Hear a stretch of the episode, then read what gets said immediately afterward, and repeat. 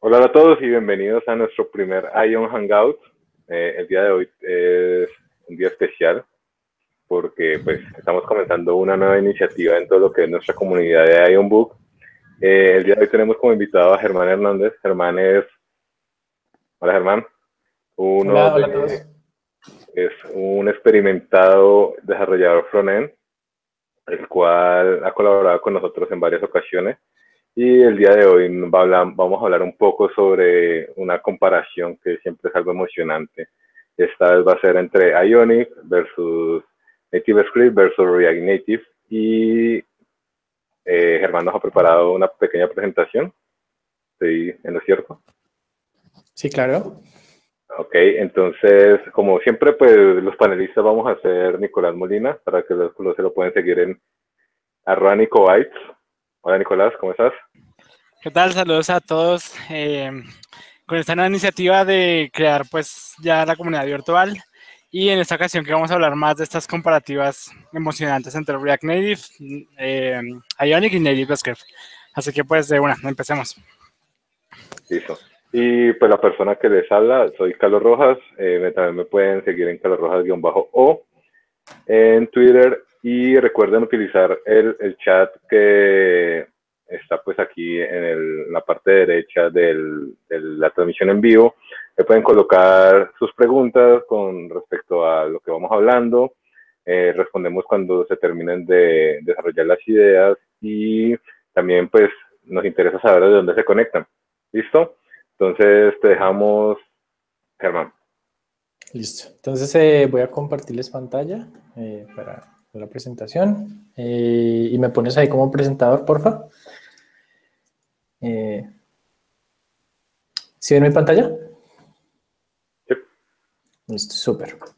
Entonces arrancamos. Eh, como les mencionó Carlos, eh, yo soy eh, profesional frontend, vengo de un background de diseño gráfico, por eso soy arroba muy gráfico.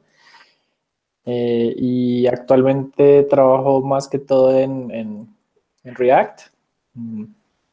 Pero pues digamos que he estado cercano a, Angular, Ionic, eh, de pronto no tanto en NativeScript, pero, pero bueno, ya, ya vamos a hablar de eso. Entonces, nada, arranquemos la charla y para poder hablar, digamos, de estos frameworks, entonces vamos a, para poder compararlos, vamos a, dividir eh, los tipos de aplicaciones que existen, eh, digamos, en este momento, aplicaciones para celular. Entonces, vamos a dividirlas en, cuatro grandes, que son estas, y, ya vamos a hablar cada uno de, cada, de cada una particularmente. Entonces, tenemos nativas, compiladas, eh, WebView, que es eh, por medio de Córdoba, y eh, la última categoría que vamos a llamar JavaScript Runtime, algunos la llaman diferente, nosotros la vamos a llamar así. Entonces, nativas son las que ya conocemos desde hace mucho tiempo, que tenemos Android que tiene Java, iOS utiliza Objective-C y recientemente Swift, que va en su versión 3, Windows Phone que hay gente que aparentemente la utiliza y pues BlackBerry es un chiste que se cuenta solo. Eh, eh, pero pues bueno, ahí están. Eh, sí, el de BlackBerry, por favor, no se vale. Cross Compile, que son aplicaciones que son, es una tecnología que nos permite desde un lenguaje, digamos que de alguna forma, entre comillas, traducirlo a otro. tenemos RubyMotion, eh, que escribimos en código Ruby y puede exportar a, a BSX, a iOS y Android, o tenemos a Xamarin, que creo que es desde C Sharp, si no estoy mal, eh, por ahí si alguien puede me corrige, eh, y puede exportar a Windows y iOS y Android. Mm, tenemos WebView, que su gran, digamos, flagship es Ionic, eh, y que puede exportar eh, a iOS, a Android y puede hacer Progressive Apps, lo cual es muy interesante. Tenemos a Supersonic, que es un fork de Ionic y mm, pinta interesante. Eh, y básicamente encima de Córdoba, o sea, cualquier cosa con HTML, JavaScript y CSS se puede montar ahí. hasta podemos hacer nuestro propio framework o lo que sea y conectarlo, conectar, conectarnos a, a la parte nativa por medio de plugins. Eh, eso es, digamos que todo eso es WebView. Mm, y por último tenemos eh, la nueva que llamamos JavaScript Runtime, que en algunos lados lo han llamado como nativo, nativo como intermedio, bueno, es un nombre extraño, pero básicamente son, mm, Eh, las que están grandes, digamos, en, en, este mercado serían React Native y Native Script. Eh, tienen iOS y Android ambas y Native Script también eh, se vende como que tiene para exportar a Windows Phone. ya, digamos, ya que vimos como los grandes sus grandes diferencias, notamos que Ionic está como en un WebView en una categoría diferente y React Native y Native Script están en una misma categoría que se llama, que le pusimos eh, JavaScript Runtimes. Entonces, digamos que no es justo compararlas porque son, digamos, peras y manzanas, no son exactamente iguales. Vamos a intentar de, medir algunas cosas que, se puedan medir, pero, pero por eso digamos que vamos a comparar sobre todo directamente React Native y Native Script. Eh, Ionic pues se va a enojar un poquito, pero pues Nicolás ahí nos va a ayudar ahorita con eso. eh, detrás de cada, de cada de estas dos tecnologías principalmente eh, hay unas empresas muy puntuales que, que, están haciéndoles pues digamos que toda su fuerza. Eh, y ya vamos a hablar de eso. O sea, Facebook trata de React Native y NativeScript eh, tiene detrás Telerik. Entonces vamos a hablar eh, respecto a cada una de esas como comunidad de madurez. Eh, cómo se encuentra en este momento. Mm, React Native, la versión actual puede ser de pronto la 0.43 porque es, actualizada constantemente. Mm, pero bueno, cuando lo creé iba en la 0.42, eh, Native Script va a la 2.5. Entonces digamos que en ese sentido se siente un poco, lleva como menos tiempo React Native que Native Script, o sea, es más madura Native Script. El core, por ejemplo, de, de, Facebook eh, no es crear productos de desarrollo, sino que tienen, tienen sus productos que son eh, Facebook Chat, eh, tienen ahorita, ahorita en el F8 presentaron algo muy interesante de, de realidad aumentada, pero digamos que su core de negocio no es hacer productos para desarrolladores. Eh, por lo menos no, no como, como negocio, sino más como para crecer su core, que es, pues, digamos que ads, que, que vender otras cosas. Y digamos que eso le da menos prioridad a los desarrolladores, creo yo. Mm, Telerik es una empresa que desde sus inicios eh, ha desarrollado productos para desarrolladores y tienen soporte, eh, seguridad y digamos que mucha experiencia en esto. Ellos llevan muchísimos años, no, sé, no estoy seguro si más de 5 o 7 años. Eh, pero llevan mucho tiempo con este tema también de aplicaciones móviles y como tienen toda una suite para eso, entonces es mucho más maduro en ese sentido. Mm, en cuanto a comunidad, eh, la comunidad de React es, sí es una comunidad que realmente está creciendo exponencialmente. Eh, React es una, es una herramienta muy interesante. De nuevo en el F8 anunciaron que básicamente la última versión está escrita casi que por completo. O sea que se está, están buscando siempre mejorar. Eh, y, digamos que React Native eh, utiliza el core de React, o sea que también en teoría se tiene que estar mejorando muchísimo. Mm, entonces es una comunidad que en Latinoamérica todavía está un poco cruda, eh, pero en el mundo ha ido creciendo y es muy, probable, muy probable que siga creciendo en popularidad. Native Script, su comunidad no es muy grande, pero va muy bien de la mano con, con Angular 2 y pues Angular es muy, muy popular y digamos que ha ido creciendo eh, constantemente, eh, puntualmente en Colombia, que es donde yo estoy, y en Bogotá, eh, su, su, comunidad, el Meetup, es en este momento estoy seguro que debe estar igual que el, que el Meetup de JavaScript, o sea, eso quiere decir que ha crecido muchísimo y, y también digamos que el mercado en cuanto a trabajo se, se ha movido mucho, entonces sigue siendo muy popular. Entonces es muy importante que también a la hora de elegir una tecnología, eh, miren como que quién los va a ayudar, quién está cercano y que sabe, que sabe su, su comunidad cercana, ¿cierto? Eh, por el lado de Ionic, Ionic eh, ahorita me pueden corregir, yo no sé la versión actual, creo que está, están en proyecto de lanzar la 3, pero, pero eso todavía se demora, ¿no, Nico? No, en ese momento ya está, ya está Ionic 3 al aire, ya está sin problema, pues utilizando la última versión de Angular 4 y tienen varias características muy novedosas, entre ellas que mejora mucho el performance de la aplicación con Lady, eh, Lazy Loading. Eh, y lo bueno es que la migración no es tan robusta como lo fue de Angular 1 a Angular 2, sino simplemente es muy eh, suave, así que no vamos a tener problema en migrar de Ionic 2 a Ionic 3. Ok, entonces digamos la versión de Ionic en este momento es la 3, no la 2, es súper importante. Eh, la empresa que está detrás de Ionic es Driftco y es muy similar a Telerik en el sentido de desde que se inició, eh, su objetivo fue generar herramientas muy amigables al, al desarrollador y realmente eso, eso, se siente, o sea, cuando uno trabaja con Ionic, mmm, se siente como muy cómodo, se siente que han pensado muchas soluciones y facilitan muchísimo la vida eh, y eso se traduce en un desarrollo mucho más ágil que también toca tenerlo en cuenta, digamos, dentro de los tiempos, de, de los presupuestos y de cómo estén manejando todas las, eh, todas esas cuestiones, digamos, de, de desarrollo. Eh, ha mejorado muchísimo desde la versión 1 hasta probablemente ahorita como esté la versión 3, que no la he revisado, pero el performance sin duda ha mejorado bastante porque en celulares, digamos, de, de gama vieja, de gama media, no tan nuevos, o sea, digamos, como con Android 4.3 y, y, celulares, digamos, no tan, no tan rápidos, eh, Ionic 1 podría ser un poco pesado. Yo, yo creo y siento, me tocaría probarlo puntualmente, pero creo y siento que con estas mejoras en esos celulares por lo menos ya, ya se puede hacer cosas relativamente sencillas sin ningún inconveniente. Nico, ¿vas a agregar algo? Eh, bien, con, con Ionic pasa igual que el soporte o el, digamos que el mismo equipo dice que es bueno soportar de Android 5 para arriba, tanto, y esto también va un poco para los desarrolladores nativos.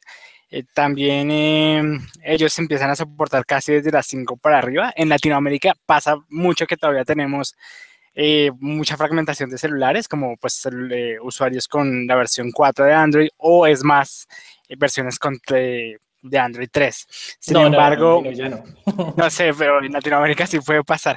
Pero bueno, digamos que la recomendación del equipo de Ionic como tal es como desde las 5 hacia arriba.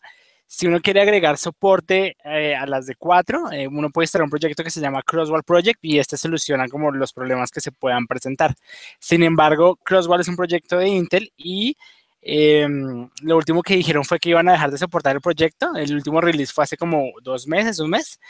Eh, todavía lo pueden utilizar, todavía es estable. Lo único es que el mismo equipo dice, ok, ya pues tenemos que ir como a, a, la par de la tecnología, tenemos que seguir evolucionando y soportar eh, versiones de Android viejas va, no, no es sostenible para nadie. Es como dar soporte a unas páginas en Internet Explorer 8. Entonces, como que todos ya están mirando hacia el futuro y la versión de Android 4 va a estar lentamente ya no tan soportada. Y es en lo que también está metido Ionic. Entonces, si queremos soportar versiones de Android 4 sería con Crosswall Project y funciona perfecto de las 5 para arriba con un buen performance. Recuerden que Android ahorita ya está en la versión 7 del sistema operativo. Ok, ok, súper importante tener eh, todo eso en cuenta. Entonces, eh, dicho todo lo anterior, eh, React Native, digamos que es, pues ya saben que React ahorita es muy popular. Eh, React Native, por lo mismo, también en este momento creería que es bastante popular. Depende mucho también de, de dónde estemos hablando, eh, porque creo, yo creería que puntualmente en Colombia puede que sea más popular en este momento, por lo menos Ionic. Mm, pero si miramos cifras como del 2016, como de proyectos en general, eh, si podemos ver eh, cómo, cómo, se mide, eh, cómo se mide la popularidad de estos frameworks. Es, digamos que esto se en, en estrellas de repositorios de GitHub. O sea, esto es como una métrica, digamos que muy tampoco quiere decir mucho, pero pues sí muestra como un grado de popularidad. Y vemos, por ejemplo, que Angular 2 es bien popular, vemos que React está eh, por debajo de Vue, Vue, Vue pues ha, ha, también ha aumentado bastante, pero Vue es otro tema totalmente aparte. Mm, sí, vemos eh, Angular, React Native y digamos que más adelante vemos que React Native ya como, como entre los frameworks móviles está, está muy arriba a modo global, eh, más, más a modo local. Yo pensaría que Ionic sí puede estar más a la delantera, eh, pero no, no, no tenemos métricas de eso puntualmente. Pues es más como un feeling que yo tengo y digamos que tocaría que ustedes vieran eso, sus comunidades muy locales, eh, cómo, cómo estén viendo la movida de cada, de cada framework. Yo quiero, yo quiero agregar algo ahí, eh, pues de lo que estábamos hablando del tema de la comunidad, de las comunidades y de la popularidad. Hace poco salió la última, la última encuesta de Stack Overflow. Para los que no conocen, Stack Overflow es un sitio donde pues casi todas las personas que sostienen las tecnologías hacen algún tipo de soporte y uno encuentra las cosas más difíciles del mundo ahí.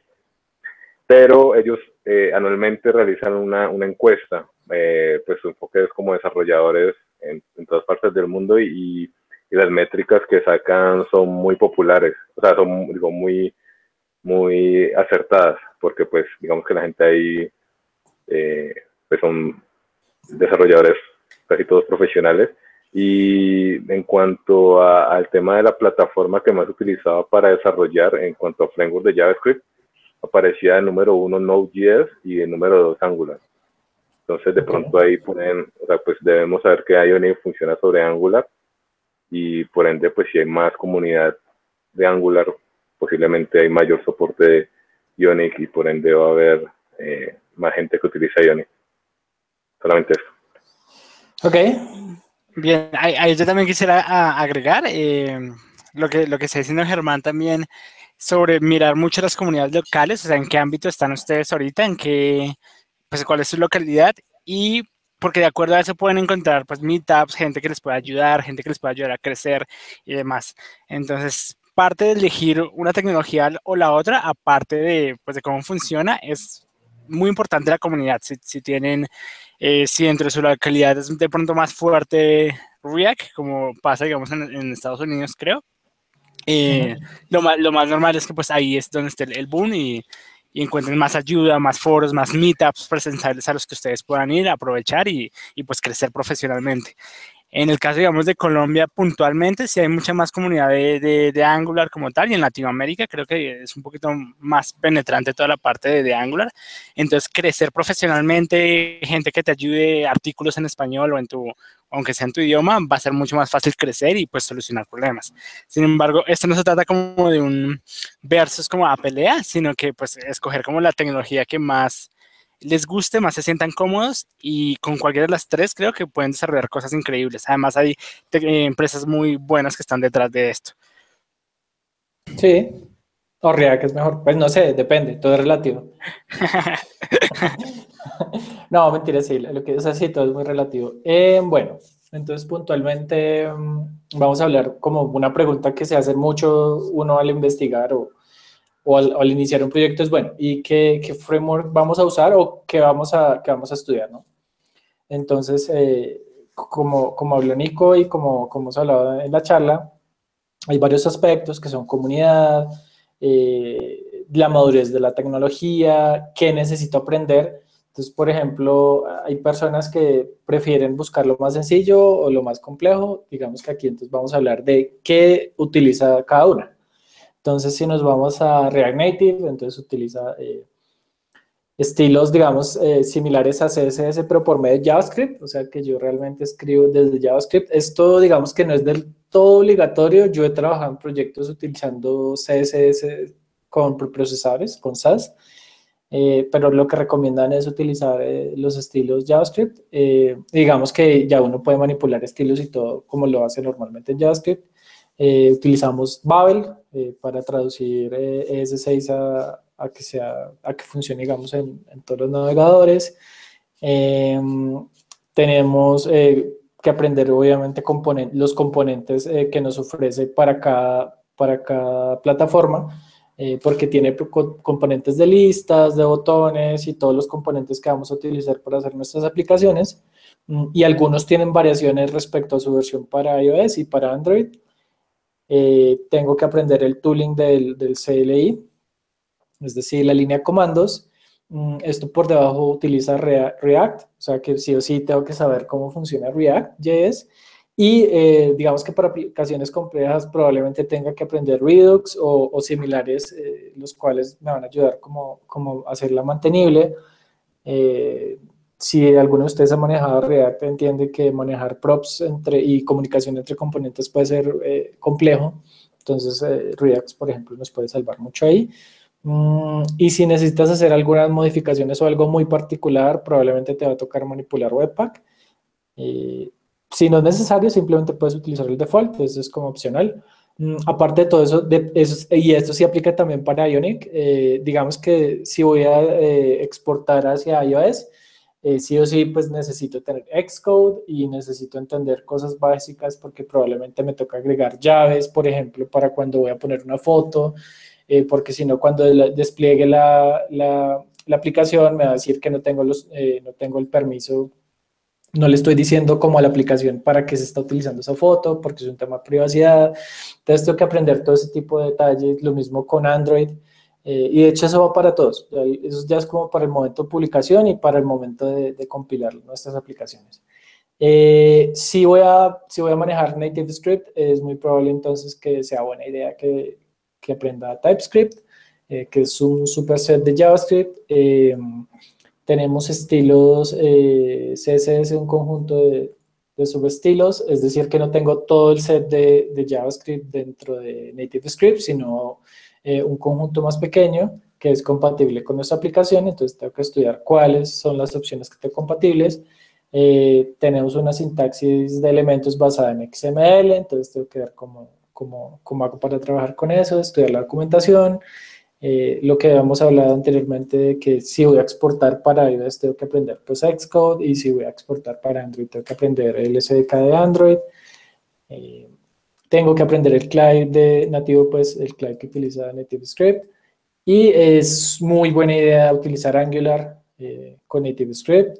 Eh, como vemos ya en la versión 4, eh, realmente va muy de la mano y facilita mucho la vida y recomiendan mucho que, que utilice como un procesador, eh, el preprocesador SAS.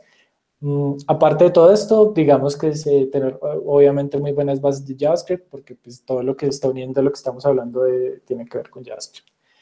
Em, de, de, Ionic sí, puntualmente no, no, vamos a hablar en este, en este tema, eh, pero digamos que si, si nos puede dar luz Nicolás, eh, creo que sería Angular mm, y no sé qué más nos recomendarías. Bien, ahí digo que funciona igual, o sea, tengamos en cuenta que vamos a programar para pues, nativo, o bueno, más que nativo, pues por medio de JavaScript, programar aplicaciones nativas. Y lo que decía Germán, hay que tener en cuenta los permisos, el acceso a la cámara, todo eso nos toca igual en cualquiera de las tres. En React Native, en Native Script o en Ionic, cuando uno está en un plugin o va a acceder a ciertos recursos de, acuerdo, digamos, en iOS son muy restrictivos, toca agregar estos permisos explícitamente. Entonces, eso va a ser igual. Eh, en, la forma de Ionic, digamos, en, en Native Script, Angular es opcional, uno puede trabajar solo con JavaScript purito, sin necesidad de Angular, pero pues ellos recomiendan mucho y toda la documentación está mucha pues enfocada a Angular. Eh, Ionic sí pues, obligatoriamente trabaja con Angular, no hay forma de pues escapar de eso, igual no es una restricción, de por sí es una ventaja muy grande. Eh, pues obviamente trabaja con TypeScript eh, y por obligación también trabaja con SAS. No, creo que no puede cambiar por defecto el preprocesador, pero eh, igual SAS es uno de los mejores como preprocesadores y tampoco lo veo como una camisa de fuerza, sino como algo mucho más ventajoso pues para manejar bien toda la UI como tal. Y los tres igual tienen un CLI muy bueno para compilar, ejecutar tareas, iniciar un proyecto rápido. Eh, los tres tienen pues una línea de ayudas en comando muy buena, así que va a ser muy fácil pues con esta ayuda del CLI que nos da compilar, agregar librerías, etcétera, etcétera. Ok, súper, súper. Eh, bueno, entonces vamos a hablar de forma como súper sencilla, eh, más o menos cómo funciona cada tecnología eh, por debajo.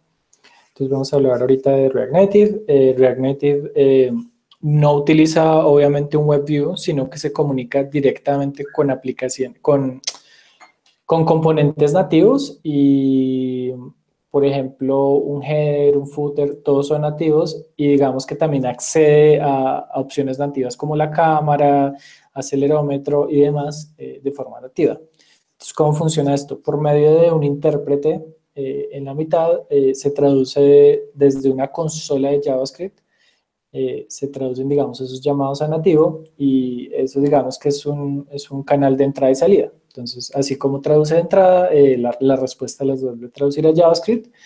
Y eh, tenemos dos threads eh, corriendo, que es uno del intérprete y digamos que el otro thread sería como el worker, como con todas las, con, con, el manejo de imágenes, disco, layout y todas las, toda la parte de CPU intensa que, que se hace en, esa parte del JavaScript. Mm, cuando yo estoy haciendo el desarrollo, también se conecta a a, una consola que me está dando el output de lo que está pasando por medio de WebSocket y eh, pues digamos que ahí me permite hacer debugging en vivo, eh, pues obviamente es muy útil para cuando estamos desarrollando y funciona muy bien. Entonces, eh, otra cosa a tener en cuenta súper importante es que necesito o un celular o un emulador para poder mm, desarrollar en React Native y en NativeScript, de hecho. No puedo hacerlo en el navegador, no, no es posible eh, hacerlo como se hace en Ionic, porque sí o sí necesito un dispositivo, porque un navegador no va a saber qué es eh, un header nativo, no va a saber qué son un listado nativo, él no sabe sus componentes, eso lo sabe el celular, el, digamos que iOS o Android. Entonces es muy importante para que lo tengan en cuenta.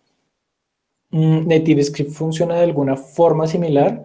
Eh, tenemos eh, digamos que el, el tag converter, que es como, como el que nos va a ir traduciendo, y el dispatcher que nos va haciendo como, como los llamados según lo que yo le vaya mandando de JavaScript. Eh, y son canales de entrada y de salida. Eh, una ventaja que vende Native Script versus React Native, aunque ya lo están alcanzando en este momento React Native, es que ellos ya pueden acceder a todos los API completamente al 100%. Eh, en este momento hay cosas que no están del todo implementadas en React Native en teoría. Eh, no sé qué tan cierto sea, pero digamos que yo creería que los usos más comunes ya están cubiertos. Eh, pero digamos que en NativeScript, yo, si yo quiero acceder a algo muy puntual que muy poca gente lo utiliza, pero y no está desarrollado, digamos, en React Native, en este momento en NativeScript, desde ya hace un tiempo se puede acceder ya a todo. y pues sin duda, sin duda puede ser algo que lo que, que lo tienen que mirar dependiendo del desarrollo que estén haciendo, ya que si es, por ejemplo, algo como, a ver, ¿qué puede ser? Un ejemplo, sí. Es decir, necesitamos hacer esto de esta, de esta forma, eh, React Native lo puede hacer, no. Entonces miren otras opciones como Native Script o Ionic. Mm, por detrás está funcionando entonces componentes nativos eh, que se conectan por medio de el conversor de tipos e, y está corriendo al lado una máquina virtual de JavaScript y se está comunicando adelante y hacia atrás. Eso es básicamente lo que están haciendo más o menos ambos. Eh, esto, es una, esto es como una de las claves que siempre, siempre le pregunta la mayoría de personas, es bueno, ¿y cuál es más rápido? Eh, ¿Cómo es el rendimiento? ¿Cierto? Entonces, eh, para, para esta charla hicimos una, un demo porque sí creemos que también puede ser una cuestión de implementación. Si bien las tecnologías eh, pueden tener ventajas y desventajas, eh, podemos ver también casos en que hay tecnologías que en teoría deberían ser rápidas, pero con una muy mala implementación eh, no funcionan bien y pueden ser muy lentas. Entonces, nada, vamos a la hora del demo y vamos a mostrarles cómo funciona cada uno. Entonces, ¿qué hicimos, eh, ¿qué hicimos para, para mostrar cómo estas diferencias? Hicimos, eh, un, hicimos una aplicación de un listado de, de, de objetos. Mm, no sé si Nico me puede ayudar por acá. Sí. Eh, en este demo que hicimos, recordemos, digamos, mi área de, de, fortaleza es obviamente Ionic, el de Germán es React, eh, y Native Script, entre los dos no sabemos pues mucho, así que si alguien en la comunidad también es bueno en, en Native Script, lo que hicimos fue renderizar 5000 ítems consultados a una REST API, es decir, se conecta, hace la solicitud de internet, trae 5000 ítems con imágenes y los renderiza, ¿bien? Y vamos a ver qué tal es el, movimiento de scroll, como qué tan rápido pues fue y trajo esa solicitud, etcétera. Con, eh, digamos, ese mismo demo, pero pues en los tres, en Ionic, eh, en Ionic, en React y en Native. Entonces, lo que dice Germán, que es la cuestión de implementación, es real. Eh, puede que eh, por malas implementaciones o sí, por malas prácticas hagan que el, pues, el performance se deteriore. Entonces, por ejemplo, en Ionic hay una lista, hay una lista como tal para renderizar muchos ítems al mismo tiempo, optimizando la carga. Esto lo que hace es que, pues, técnicamente lo que hace es que en un, si tenemos 5000 ítems, no carga los 5000 ítems de una interfaz gráfica, sino que a medida que el usuario va haciendo scroll, pues va cargando lo que él necesita. Si ustedes ven un scroll por mucho, se ven 7 ítems, así que no habría que cargar los otros 4000 y punta eh, renderizados directamente pues en la, en la UI. Entonces lo que hace es que pues óptimamente va cargando a medida que va el scroll. Esto es una técnica de Ionic y tiene un componente especializado para renderizar grandes listas. Eh, Script lo hicimos como, eh, en este caso yo lo hice ya que pues sé un poco más de Angular, así que pues, implementamos, la curva no fue tan alta porque pues se basa en Angular. Lo único medio complicado para mí, que no había trabajado mucho con Native Script, es entender bien cómo funciona la interfaz con XML. Eh, de resto, pues ahí también funciona, lo único es no sé si esté como con buena práctica o no, la de NativeScript en, en, en este caso. Y la de React, pues sí, ya nos explica ahorita Germán cómo, cómo, o qué técnica usó o cómo, cómo, cómo lo hizo. Y ahí pues está el demo ahorita que ya nos va a mostrar Germán. Sí, entonces arrancamos con... ¿Con cuál arrancamos, Nico? Ionic, a ver qué tal. Ok, Ionic, a ver qué tal. Vamos a ver. El, el, repo está subido, el, cada uno de los repositorios está en línea para que puedan ver la implementación que hicimos. Y por ejemplo, pues ahí están 5000 ítems en, en Ionic. Eh, obviamente ahí se está haciendo streaming de la, pues, del celular, así que no sé si ustedes lo han guiado, pero ya si ustedes lo compilan en su aplicación pues, real, en Android o en iOS, pues eh, se ve bastante fluido. Y pues ahí más o menos pues es como la, la, el resultado, carga una imagen, título y, y, una URL de donde se está sacando la imagen y pues lo carga. Uh -huh. Entonces uno puede hacer scroll rápido, scroll lento y pues carga bien. Súper este, importante este, es que están todos cargando desde el mismo API, ¿no? Es como todos Exacto. ¿Ah? Todos están jalando al mismo. igual yo creo que para ver el, el, verdadero rendimiento tendrían que descargar el repo y, y pues instalarlo porque eh, pues va a ser un ahí también. Sí.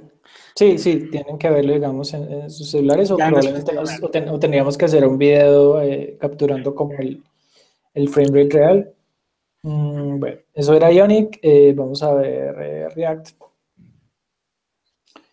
Esto es React Native. Digamos que vemos cómo, cómo va cargando los elementos.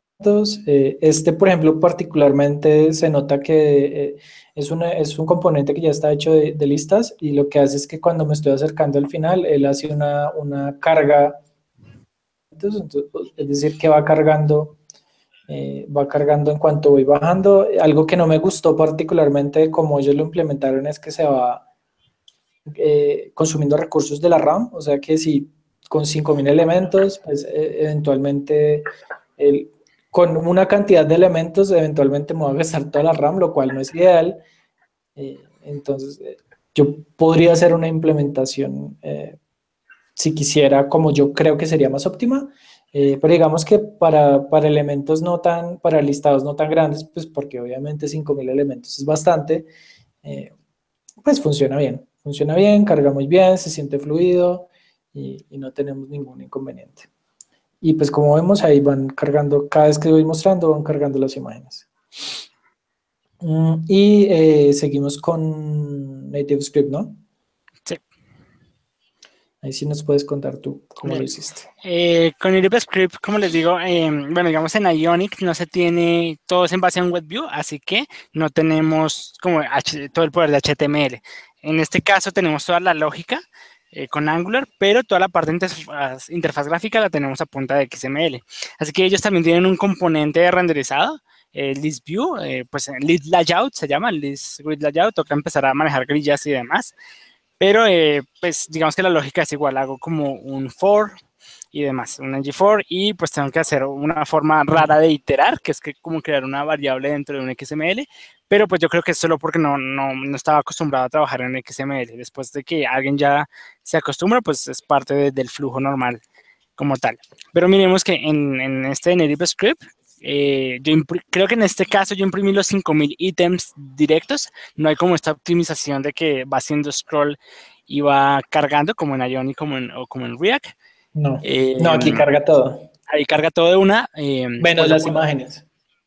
Exacto. Entonces, eh, digamos que habría que mejorar esto en este repositorio o mirar si NativeScript tiene una forma como de optimizar listas, pero sin embargo, aún así carga bien. O sea, aún así cargando los 5000 ítems, carga, me parece que carga bien. No se ve tan fluido como el de Ionic como, como el de React, pero digamos, este podría ser un ejemplo de una mala implementación. Esto porque, pues, obviamente no tenemos como un background de, de NativeScript, eh, pero pues intentamos también hacer el, el demo para que nos funcionara. Entonces, miren, aquí lo importante también es que, igual, con una sola base de código tenemos ya aplicación para Android y iOS sin, pues, sin, sin, cada un, sin compilar para cada uno y tenemos un buen performance. Y como decía Germán al inicio, depende mucho de la implementación. Por ejemplo, si en Ionic utilizamos compilación de alto nivel y ahorita agregamos esta característica de Ionic 3 que es lazy loading, podríamos optimizar aún más el, este, el tiempo de carga como tal cuando inicia la aplicación y de pronto pues el, el, scrolling. Bueno, y ahorita... Eh, ¿Vas a agregar algo, eh, Carlos? Algunas preguntas en el chat, no sé si queremos ir respondiéndolas mientras avanzando acá. Como quieras, sí, como quieras o al final, como quieras. Es que de pronto luego me pierden el chat. bueno, dale, dale. dale, dale. Eh, bueno, Jason Castañeda, en cuanto al performance, ¿cuál es el mejor velocidad de desarrollo? ¿Cuál es el más rápido y efectivo para trabajar? Productividad y bueno, de performance. Que es por eso que. Nico o yo, ¿quién? va? ¿Quién va? Yo, yo, voy a dar mi opinión primero. Entonces, eh, siempre es desde el punto que lo evalúen. Siempre. Es, si eh, o sea, queremos mirar performance en cuanto a milisegundos de respuesta y fluidez, eh, podríamos decir que, en cuanto a fluidez, creo que en cuanto a nativo, React Native y Native Script ganan el boot time, o sea, en cuanto yo le doy clic a mi icono e inicia la aplicación, va a ganar siempre este, estos dos porque pues son más nativos. Eh, si yo hago buenas prácticas con Ionic, puedo alcanzar este boot time o el, tiempo de inicio de la aplicación. Ya estando dentro, ya después que la aplicación fue lanzada, eh, creo que los tres funcionan súper fluidos. O sea, yo, si la diferencia es de milisegundos, y, o sea, la diferencia es muy, muy pequeña. Si, estamos hablando de, pues, de tiempos de carga y de eh, animaciones y este tipo de cosas. Así que ya estando dentro de la aplicación, yo creo que los tres funcionan muy, muy bien. Lo único, la diferencia sería este boot time, pero pues si se hace buenas prácticas en Ionic se puede mejorar bastante. En cuanto a otro punto de vista que podría ser performance, pero en cuanto a, no sé, si soy más productivo, eh, de pronto Ionic gana muchísimo más, ya que pues puedo compilar, pues puedo hacer una Progress WhatsApp, puedo hacer eh, Android, iOS y Windows, soporte para Windows Phone, y ahorita están agregando soporte a varios componentes para tablets y Electron. Así que si hablo por, no sé, tiempos de producción y productividad, utilizo HTML, CSS y JavaScript, así que no me toca como aprender algo de más, como XML en este caso, o eh, en React que también utiliza este tipo de formato. Ese sería como mi punto de vista. Va, a variar desde el punto que ustedes lo, lo, miren. Si es por dinero, si es por tiempos, si es por performance, hablando de respuesta de milisegundos y demás. Sí, sí, es básicamente, para mí el más rápido para desarrollar, sí es Ionic, sin duda. Eh, como comentó Nico, desde una base sí se puede partir muy fácil a Android e iOS. Eh, por ejemplo, en React Native puntualmente tienes dos archivos de entrada, tienes un archivo de entrada para iOS y tienes otro archivo para Android. Puedes compartir lógica de negocios, pero los, los componentes sí varían y son diferentes. O sea que sí, eh, yo me atrevería a decir que casi el doble de tiempo se puede demorar uno escribiendo la misma aplicación.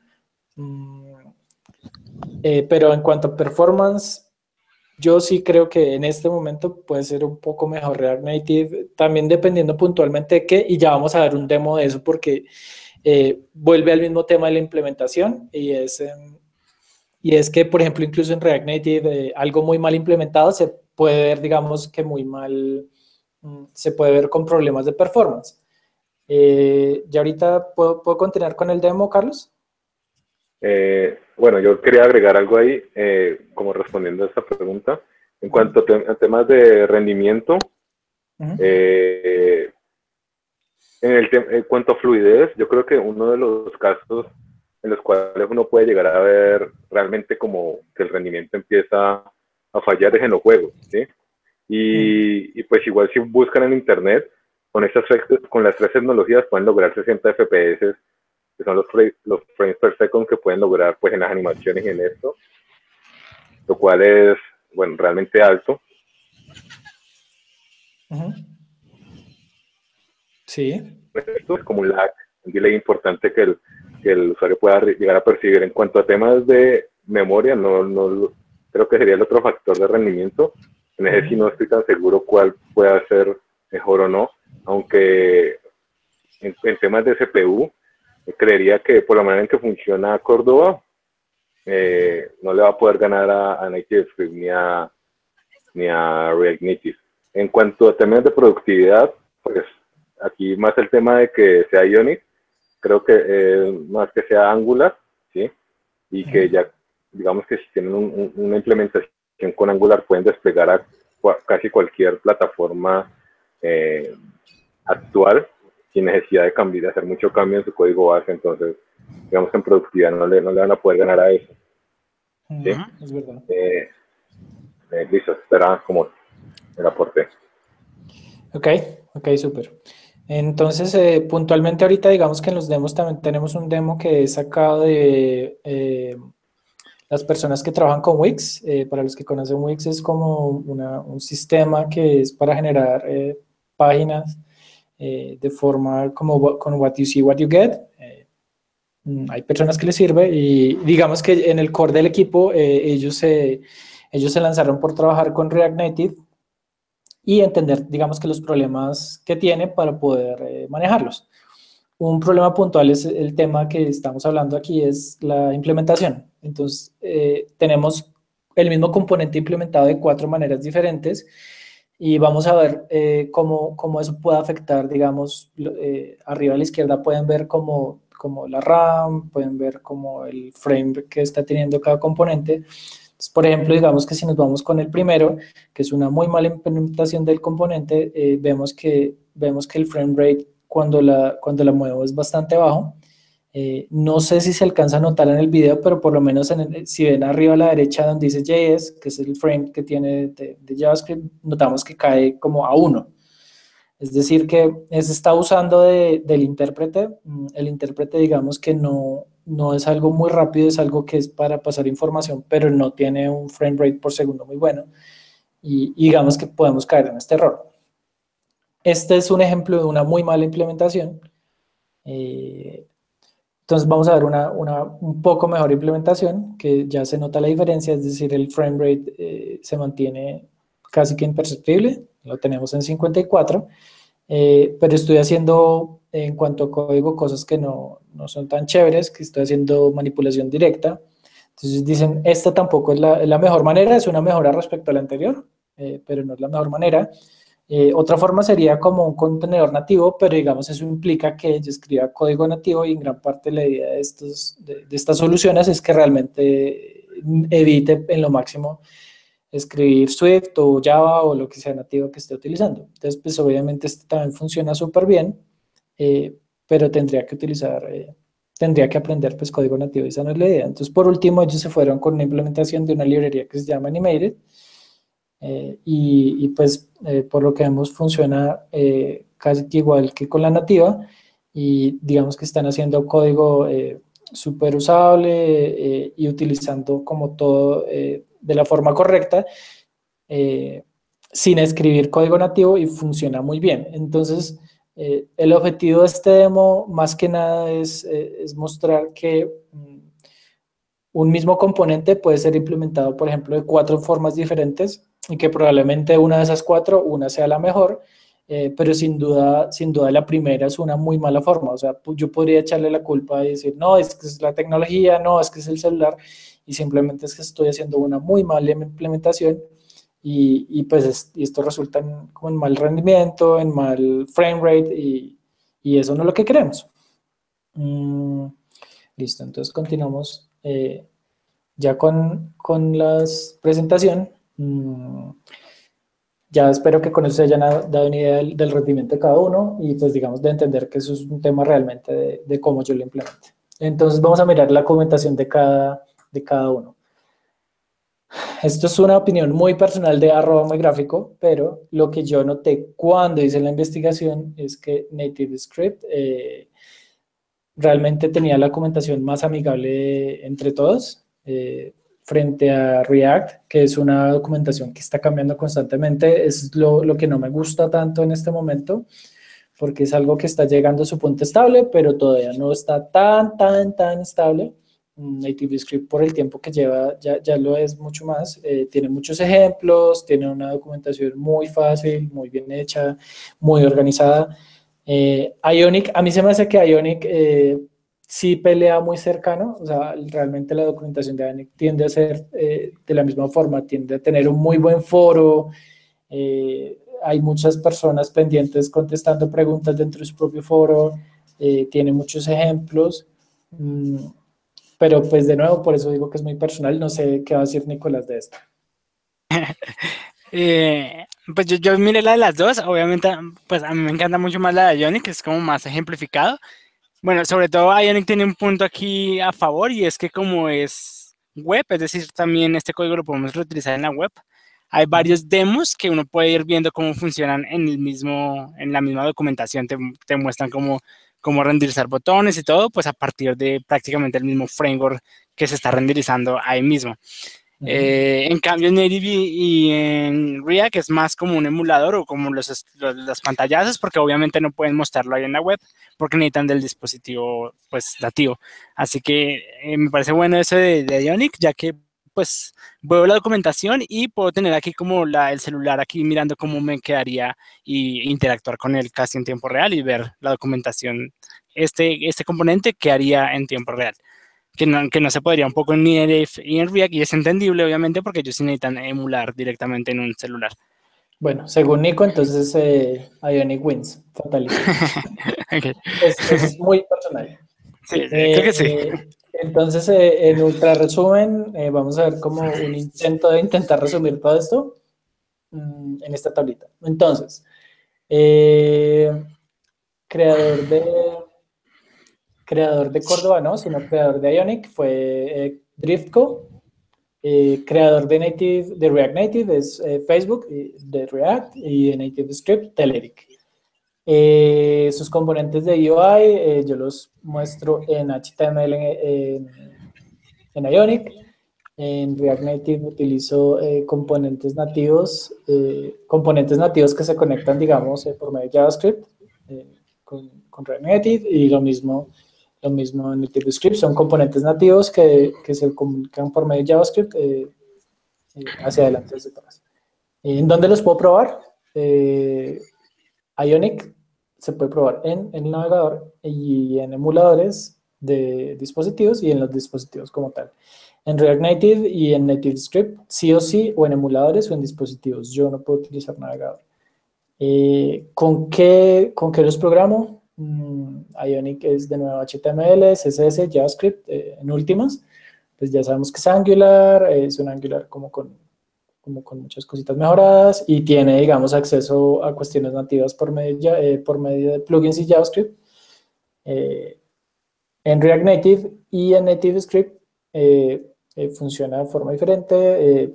tenemos entonces JavaScript, eh, la comunicación con esos componentes y el subset, eh, por ejemplo, en React Native, subset de CSS, es decir, que no tengo todos los CSS y accedo, en teoría debería acceder a ellos por medio de JavaScript, eh, desde React Native. En Native Script es muy similar, son componentes nativos que se comunican por JavaScript, tenemos un subset de CSS, y utilizamos, y pues es muy recomendable utilizar Angular. Eh, acceso a la, parte nativa, eh, ya dijimos que en Ionic es por medio de plugins, eh, en React Native son por medio de módulos nativos y pues JavaScript, y lo mismo en Native Script, estos dos son muy similares, por medio de JavaScript accedo como, como a esos módulos nativos. ¿A dónde puedo exportar? Eh, como, total como Córdoba puedo exportar a muchos. Ionic eh, creo que en este momento solo ofrece soporte para Android y iOS. No sé si para Windows Phone, Nico. Nicolás. Sí, para Windows, sí, para Windows Phone soporta. O sea, digamos, toda la UI ahorita está soportada para, para iOS, Windows Phone y pues sí, Android. Así que podemos, podemos dar soporte para a nivel de UI, ¿no? De los guidelines o bueno, de las guías de estilo de cada una de las plataformas. Por ejemplo, en Android es Material Design, en iOS pues otras guías y en Windows Phone también maneja como otra UI y estas tres las soporta. Las demás ya pues tocaría empezar a customizar de acuerdo a las guías de estilo de, no sé, de BlackBerry, pero pues creo que nadie programa para BlackBerry. Sí, no, no. Eh, React Native. Ni siquiera para Windows Phone. No, pero, bueno. Sí, la verdad, realmente Windows Phone también fue como que me murió pero bueno. Eh, React Native, tenemos Android y iOS, en teoría dicen que van a tener soporte universal eh, pronto, pero pues no sé eso cómo vaya o si realmente va a pasar. y lo mismo en Native Script, eh, tienen Android y iOS y están ahí. Eh, librerías que puedo utilizar con cada uno de ellos. Mm, Ionic básicamente cualquier librería frontend, o sea, puedo utilizar cualquier librería JavaScript frontend, eh, llámese Ember, Angular, lo que sea. Digamos que pues, Ionic va de la mano con Angular, eh, pero si quiero meterle Lodash o si quiero meterle cualquier librería particular, lo puedo hacer. Mm, en los casos de React Native y NativeScript, eh, son librerías que no dependan del navegador, es decir, el objeto window efectivamente no existe ahí, así que yo no voy a poder acceder a ese objeto. Es como cuando trabajamos en Node, sabemos que en Node no existe el objeto window, entonces no podemos utilizar ni elementos que manejen el DOM, porque aquí no hay DOM, entonces no, no tendríamos que manipular. Entonces, eh, librerías como Lodash, Immutable y, o cualquier otra librería que no dependa del navegador como tal, eh, puede ser utilizada tanto en React Native como en NativeScript. Mm, eh, patrones de, de, código, eh, básicamente lo, lo, que, lo que, queramos usar, pero digamos que pues, Angular utiliza MVC. ¿Sí? ¿Estamos de acuerdo, Nico? Sí, sí, sí. Eh, lo que utiliza pues Angular y demás es un patrón, pues casi modelo vista controlador, aunque lo podríamos llamar como provider. Bueno, hay muchos elementos como tal que interactúan dentro de Angular ahorita un poco más, pero digamos que si nos basamos en algo que manipula los datos, algo que los controla y algo que los renderiza finalmente. Entonces es como ese patrón el que, el que siguen en Angular. Sí, eh, también tenemos, eh, ok, en React Native eh, el, patrón que utilizamos es muy cercano al que utiliza React, pues es lo que se recomienda, que es basado en Flux, que digamos que no lo que hemos hablando para, hablado para aplicaciones complejas, que es la implementación de Redux, y es como un estado total de la aplicación en una sola parte, es decir, que yo cada vez que cambio algo, cambio ese estado global y hay personas lo ven, que lo ven simplemente como una especie de objeto gigante y que contiene toda la información de la aplicación. Y eh, hay, hay, hay, como dispatchers y todo, digamos, todo un conjunto de reglas que, que manejan esto. Eh, entonces, eh, React Native va muy pegado de, de, de, la mano de eso y Native Script es igual que Ionic, va pegado de la mano de Angular, entonces son muy, muy similares. Es decir, uno puede hacerlo como quisiera, eh, pero esas son como las recomendaciones que da cada uno. Eh, y salirse de eso implica que, digamos que en el momento yo, yo, cuando yo necesito ayuda, va a ser complicado encontrar ayuda porque es muy probable que si yo me salgo de eso, nadie, nadie lo haya hecho de la forma que yo lo hice.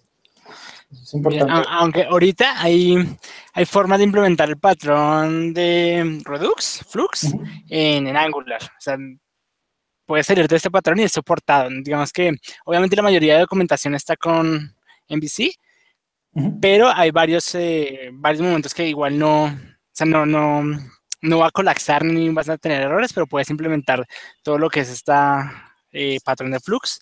De por sí en, los libros oficiales como el NGBook 2, NGBook 2, 2 está un ejemplo de cómo hacerlo de forma correcta, implementar toda la parte de Redux eh, con Angular. Y creo que en una parte de la documentación también está, así que si uno también quiere salirse, uno lo puede hacer. Y hay varios repos también que ya lo hacen. Entonces, uno con Angular también podría manejar este patrón. No es el que viene por defecto, pero si uno lo quiere implementar, eh, digamos que no va a colapsar. Entonces, totalmente lo, pueden soportar. Y, ok, y por último, eh, ¿cómo se ejecuta el JavaScript? Entonces, pues el JavaScript en Ionic se, se ejecuta dentro del motor del WebView y dentro de React Native utiliza JavaScript Core, eh, tanto en Android como en iOS, y puntualmente en NativeScript, el engine de, de iOS es WebKit JavaScript Core y en Android utiliza V8. Son como las diferencias grandes. Eh, entonces, esto ya es como todo resumido. Mm, esta es la pregunta del millón que siempre nos preguntan a todos. Eh, y que tendríamos como mucho dinero por cada vez que nos preguntan esto.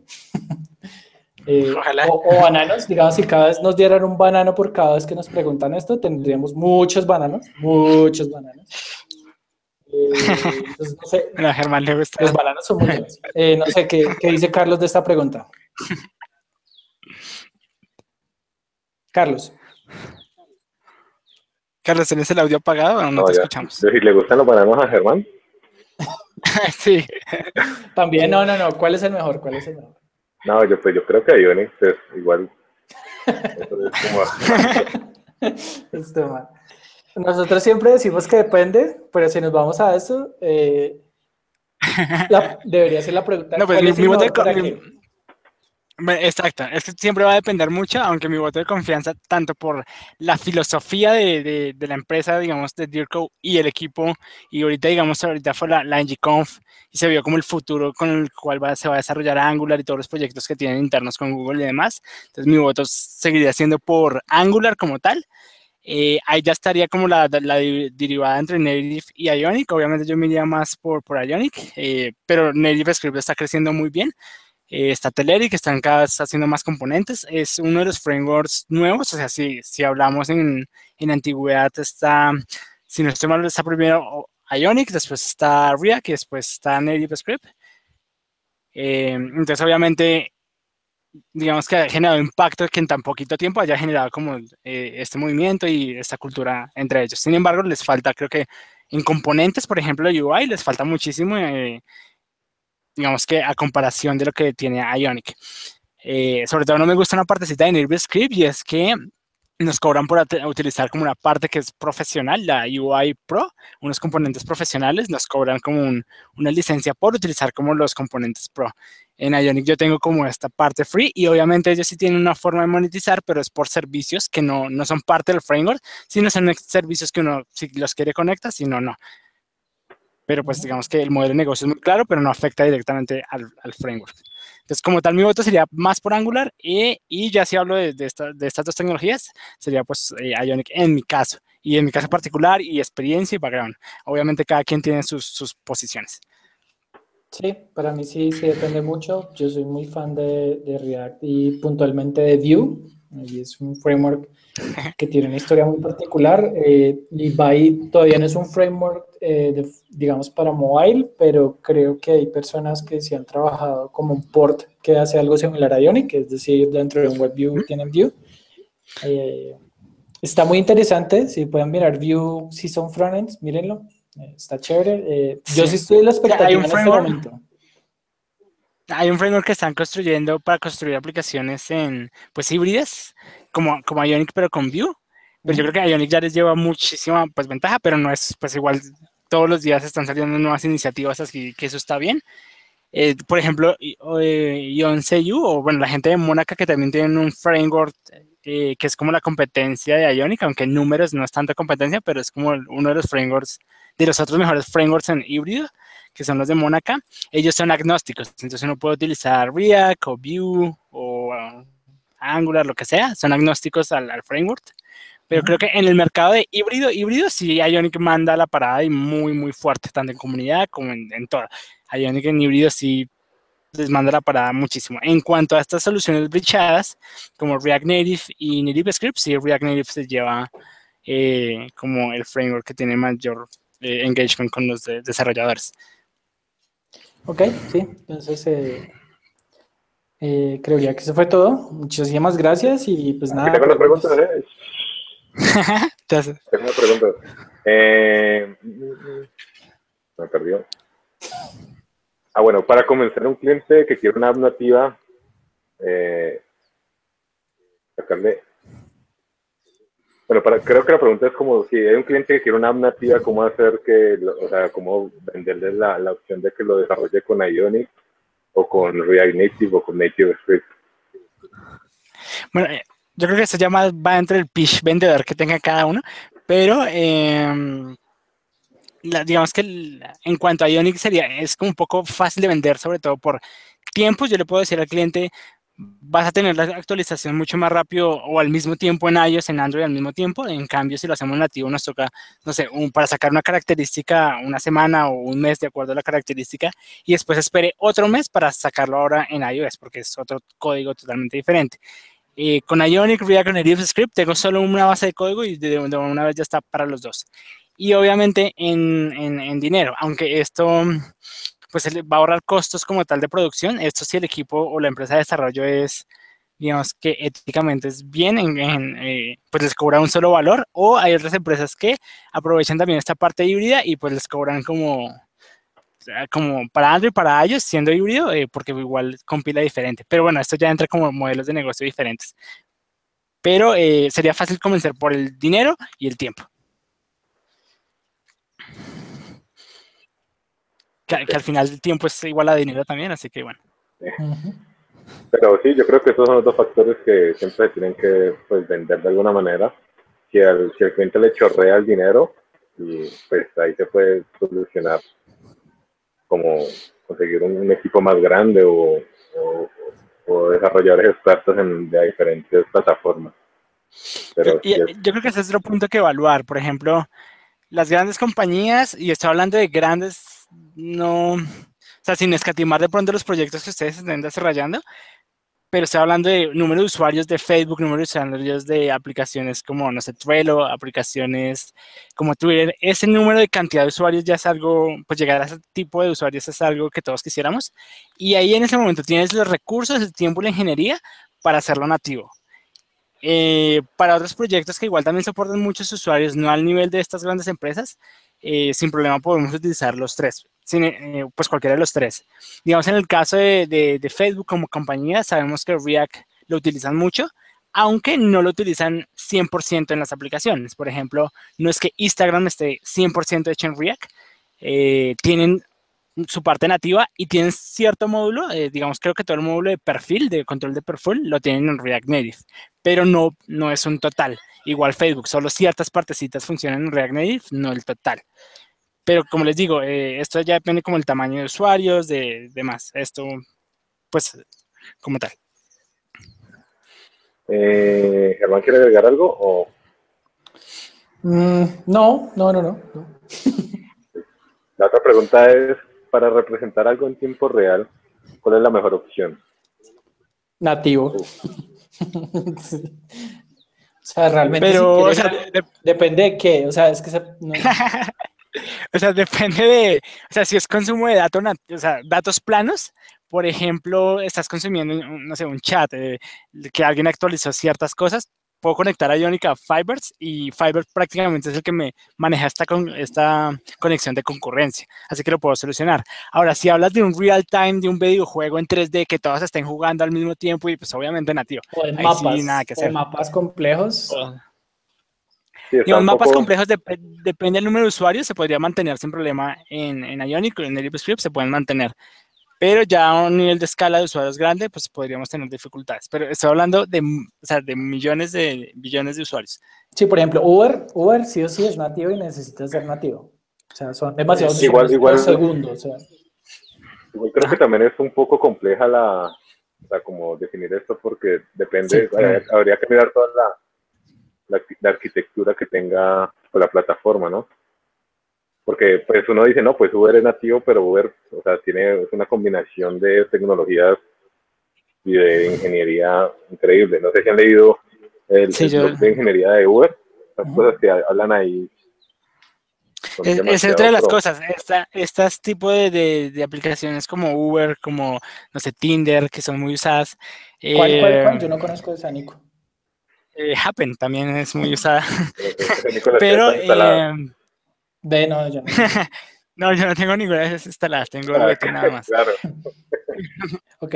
Pero, eh, em, pero lo que yo veo es que esto no es solo un, un trabajo de la parte nativa, sino como dice Carlos, es un trabajo también de parte de, servidores, de backend, que todo en su conjunto suma que Uber tenga un buen performance en el mobile. No es solo la parte nativa. Hablábamos hace poco en un meetup en Bogotá sobre escalamiento en Amazon y demás, y puede que eh, Ionic no sea el problema, sino que eh, las solicitudes no están escalando. Eh, cuando llegan muchos usuarios, el backend se está quemando y no está escalando a nivel que quiere. Y esto ya sale un poquito del, del móvil eh, y entra en otro tipo de factores como qué tan rápido es tu servicio backend, qué tan rápido autoescalas tu servicio y demás. Y esto, como, como Carlos lo mencionaba, en, en, Uber es un conjunto de que todo funciona perfecto y un conjunto de ingenierías que hace que Uber en verdad tenga un alto performance, no solo en la parte nativa, sino de, pues de, la, de servidores, de concurrencia y, demás. Ya. Listo. No sé si alguien quiere agregar algo más. Eh, no. Yo, lo que agregaría es siempre, en cualquiera de los tres, eh, obviamente JavaScript es la base, así que pues aprendan muy bien JavaScript. Y segundo, si ya escogen alguno, em, pues sigan las buenas prácticas, lean a los mejores autores que escriben o leanse los libros o los, los, cursos que están en internet pagos o no, pero leanse si bien cómo hacer las cosas correctamente en ese framework que vayan a escoger. Porque eh, la mayoría de veces es causa de una mala implementación. 90 o el 80, 70% es más una mala implementación que la culpa del framework como tal. Sí, es verdad. Bueno, y pues como último para complementar un poco lo que acaba de decir Nico, eh, quería comentarles que pues nosotros tenemos una comunidad y hacemos temas muy, muy interesantes ahí. Además que, pues si entran, eh, los tutoriales realmente son muy útiles. Y no solamente son los tutoriales, como ven, tenemos esta iniciativa de estas charlas que llamamos Ion Hangout, eh, que la idea es ir invitando personas que sean, eh, pues que tengan buena experiencia en, en temas puntuales que queremos tratar para eh, despejar todas estas dudas que nos, que nos nacen cuando estamos desarrollando nuestra primera app o, bueno, o cuando estamos haciendo una, una aplicación eh, en nuestra empresa o nuestros clientes o lo que sea. ¿sí? Y no solamente eso, sino que eh, tenemos una, pues también una comunidad en Slack en la cual pues entre todos nos estamos ayudando y, nada, pues la invitación es que ingresen al, al sitio, pues igual pues lean lo que está ahí, eh, comenten y, también pueden aportar ustedes con sus propios eh, tutoriales y, y, pues respuestas en, en el Slack. Eh, y bueno, esto es todo. Yo creo que no sabemos con certeza, bueno, supondría que cada 15 días, Nico, podríamos estar organizando una. La verdad es que cada 15 días vamos a estar organizando con diferentes expertos en el área eh, sobre todo en base a Angular y aplicaciones móviles. Eh, tampoco somos ajenas a, ajenos a hablar ah. como hoy, por ejemplo, de, React o, de Native Script, para nada. Eh, sin embargo, vamos a tener varios profesionales pues hablando sobre Angular, cómo, cómo aprovechar bien el performance y vamos a tener uno cada 15 días, así que pues los esperamos muy conectados. pues para aprender todos en comunidad. Recuerden que crecer en comunidad es mucho más fácil que estar como aislado en tu casa solo aprendiendo. Eh, muchas gracias, Germán. Eh, que está súper la presentación.